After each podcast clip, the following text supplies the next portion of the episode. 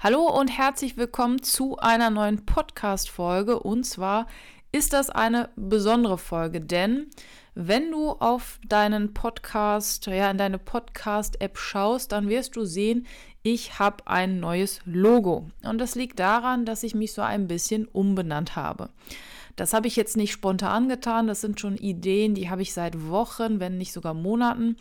Und alles läuft jetzt über produktive Lehrkraft. Das heißt, endlich aus endlich produktiv, was ja sehr allgemein war und wo ich ja schon immer ja in die Richtung der Lehrkräfte gegangen bin, habe ich gedacht, ich positioniere mich quasi noch klarer, indem ich in meinen Titel, in meine Homepage, in mein Logo, in mein Podcast, Cover und so weiter noch irgendwie das Wort Lehrerin, Lehrkraft, irgendwas einbaue.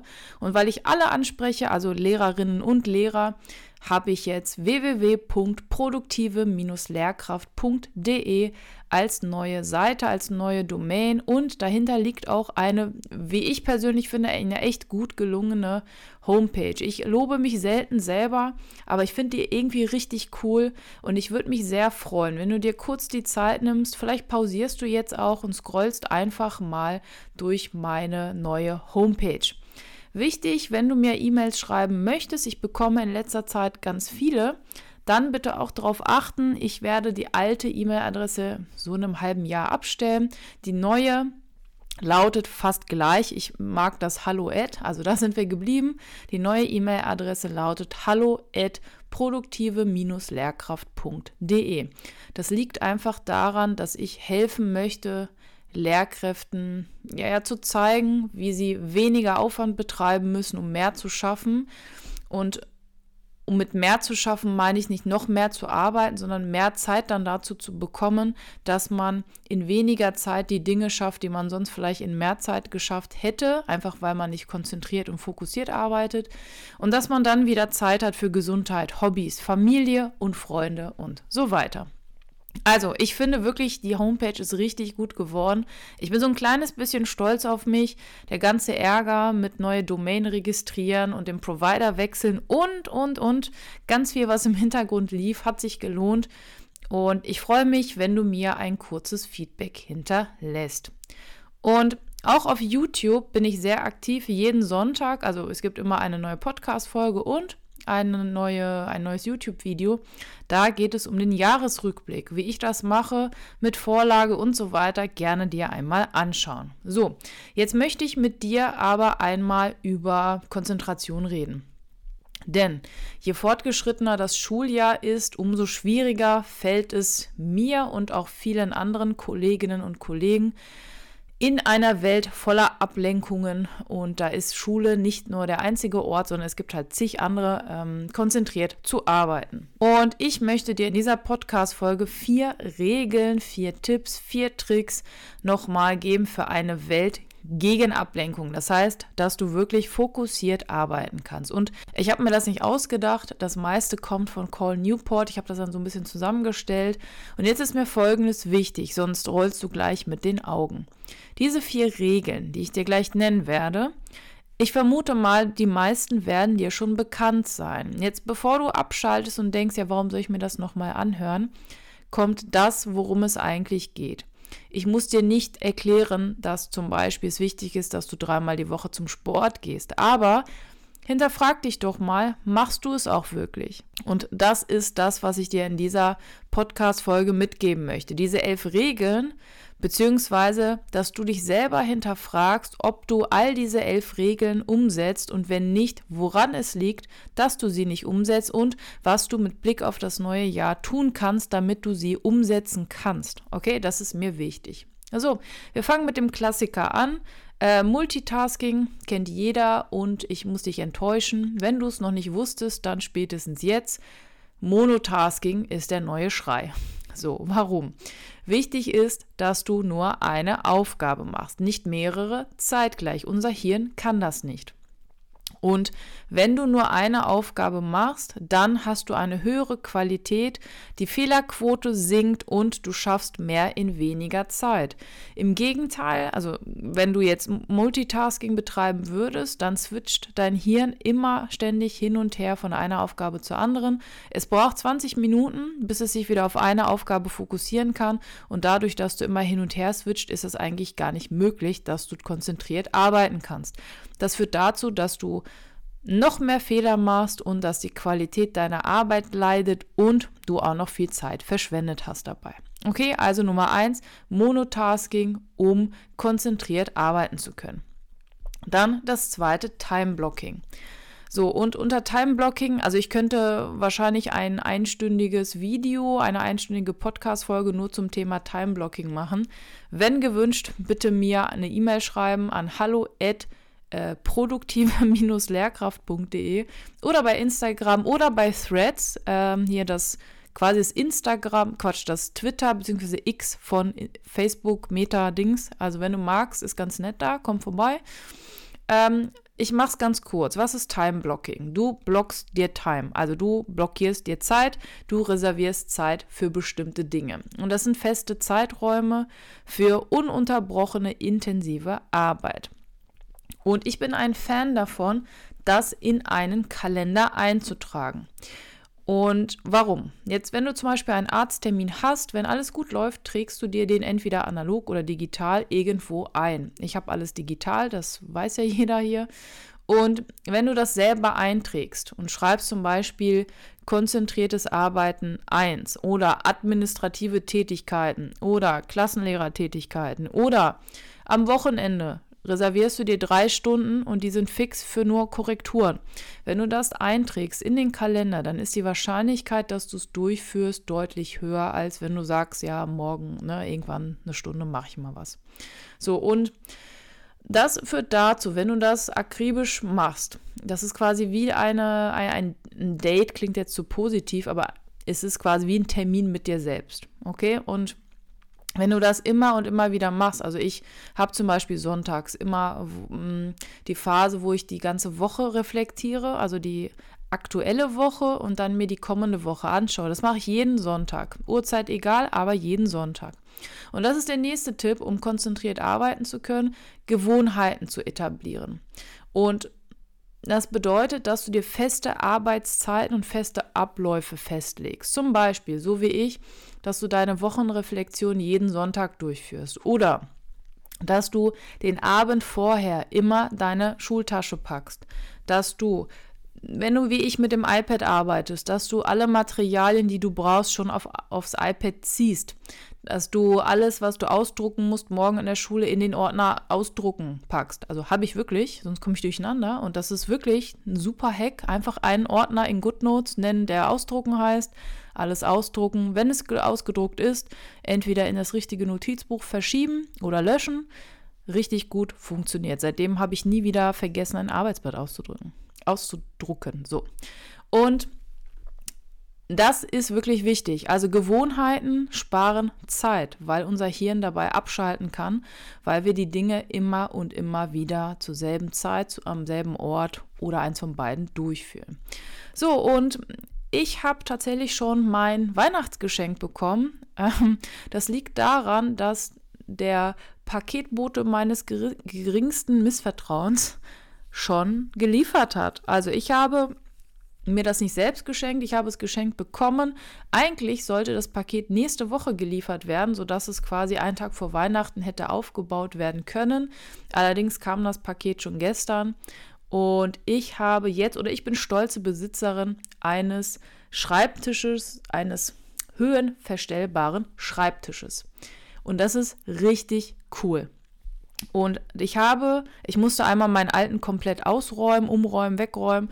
Und das habe ich genutzt, um einmal meinen Arbeitsplatz, meinen Schreibtisch aufzuräumen. Und das ist ein nächster Punkt, eine nächste Regel. Dein Arbeitsplatz sollte frei von Ablenkungen sein. Räume alles Unnötige weg, was du für die Tätigkeit, die du gerade tust, nicht brauchst. Ich habe sogar hier so ein paar Pflanzen links und rechts stehen, mein Bonsai-Baum. Pflanzen erhöhen die Kreativität, habe ich mal gelesen. Ob es stimmt, weiß ich nicht, aber es sieht auf jeden Fall nett aus.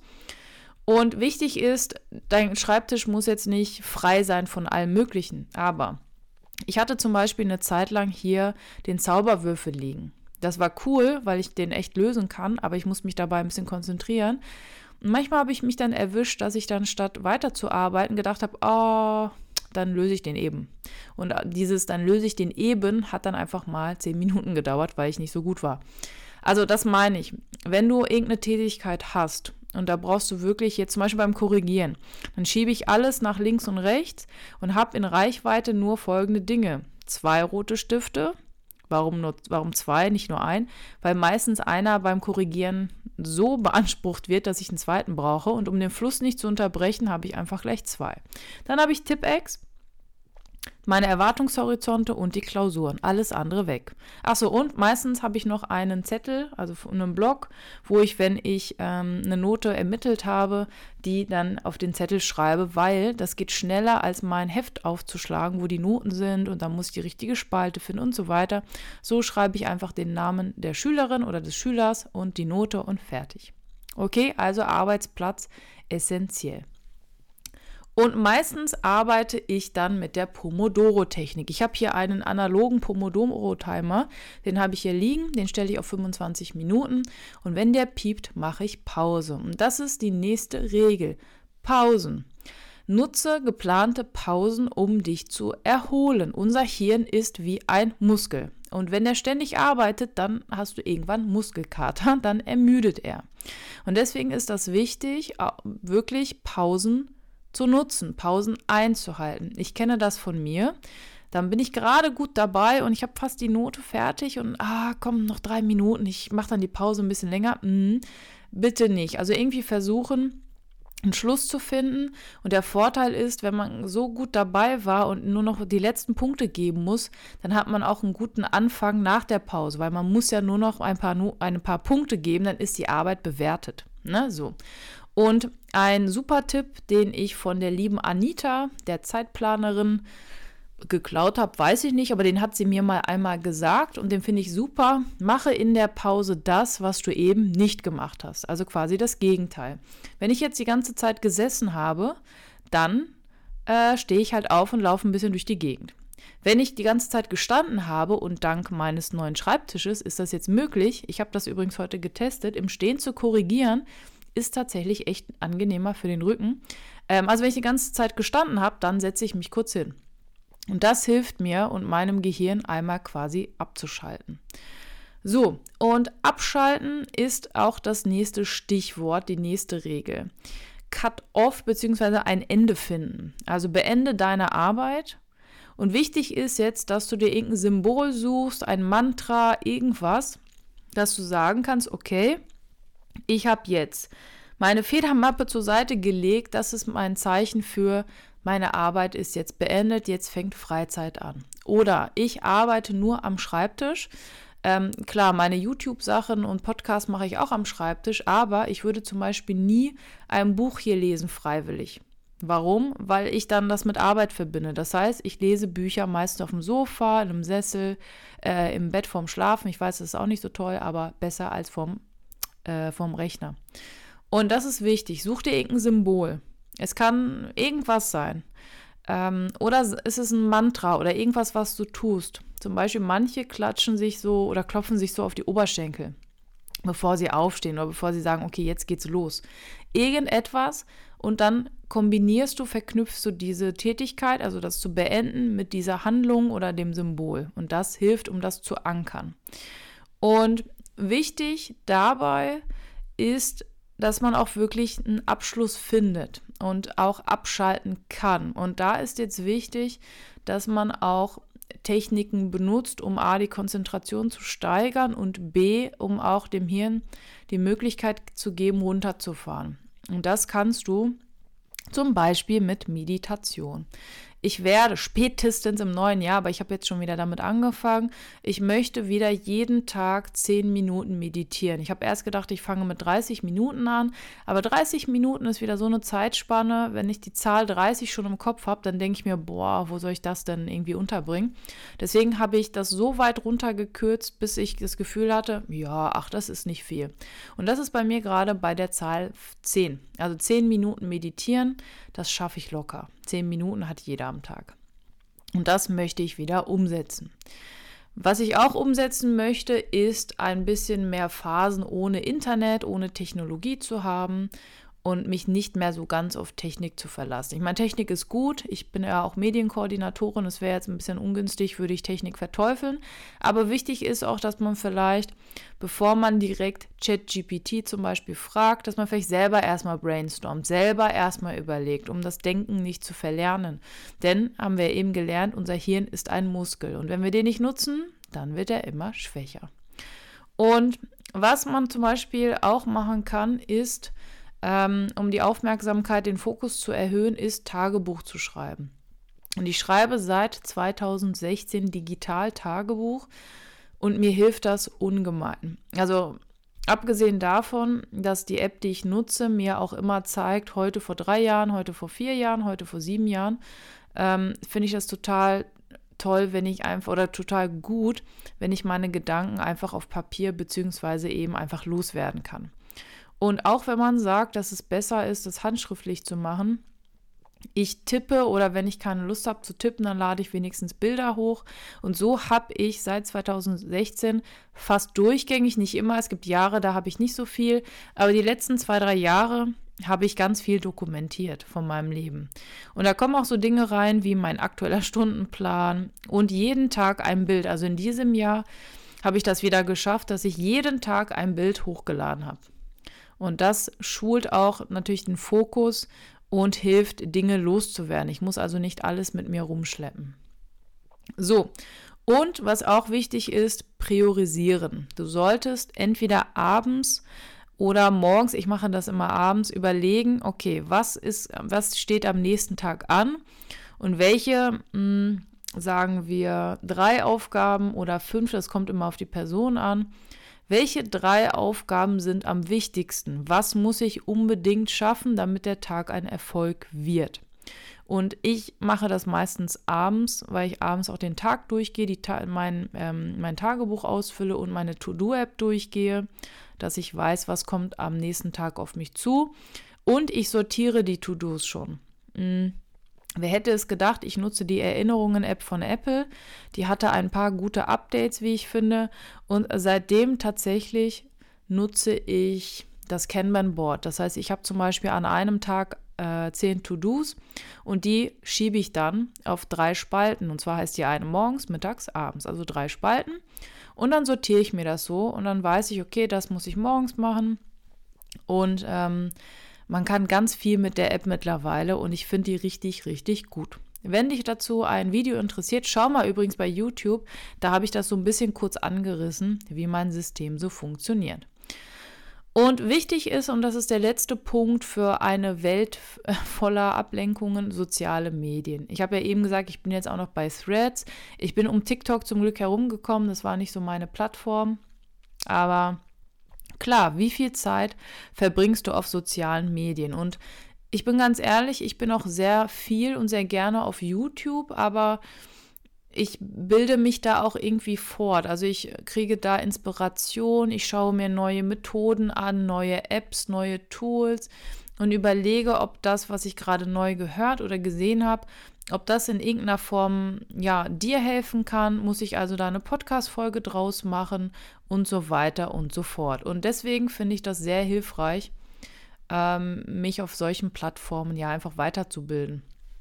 Das heißt, für mich ist das nicht nur irgendwie Entertainment, sondern für mich ist das auch so ein Stück weit Arbeit ist das falsche Wort. Ich mache das sehr gerne. Es ist wie eine Art Fortbildung für mich. Ja, und deswegen bin ich gerne auf YouTube, auf Instagram und so weiter.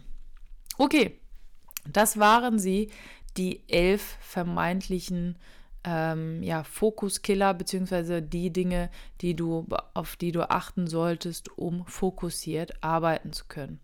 Jetzt wollte ich sie dir gerade nochmal vorlesen, aber irgendwie habe ich meine Notiz gerade verbummelt. Äh, ich gucke mal, ob ich sie selber nochmal zusammenkriege. Ich glaube fast nicht. Also, ähm, fokussiert arbeiten, Routinen aufbauen, Time-Blocking. Ähm, was hatten wir noch? Ich weiß das gar nicht mehr. Ja, damit lassen wir es dabei. Ich habe meine Notiz irgendwie verloren. Irgendwie habe ich hier gerade durch die Gegend geklickt und bevor ich jetzt irgendwie die elf Dinge nochmal suche, ähm, ach, hier sind sie. Schau mal. Also, tut mir leid. Monotasking, Timeblocking, Gewohnheiten, dein Arbeitsplatz, Pausen, dann die Arbeit wirklich zu beenden, Konzentration zu stärken, Phasen ohne Internet einzubauen, Aufmerksamkeit, Fokus erhöhen, soziale Medien, klare Grenzen setzen und immer darauf achten, dass du auch priorisierst. So, dann habe ich ja doch noch die Kurve gekriegt. Und denk dran, ich habe wirklich viel Zeit in meine neue Homepage investiert. Wenn du Zeit und Lust hast, schau mal gerne drauf und sag mir gerne, wie du sie findest und auch wie du das neue Podcast-Logo findest. Es ist extra orange und so ein bisschen grau-weiß, weil meine neue Homepage auch vorwiegend mit den Farben grau, weiß und orange äh, arbeitet. Das fand ich irgendwie ganz cool und deswegen dachte ich, in, implementiere ich das auch in meine in meinen Podcast, in das Cover. So, ich wünsche dir einen schönen dritten Advent. In NRW sind es nur noch drei Tage, drei Tage Schule und dann kommen die Ferien. Ich wünsche dir einen tollen dritten Advent und dann hören wir uns an Heiligabend. Interessanterweise. Ich bin gespannt, wer da reinschaltet. Ich werde natürlich die Folge vorher aufnehmen und wünsche dir noch eine tolle Woche.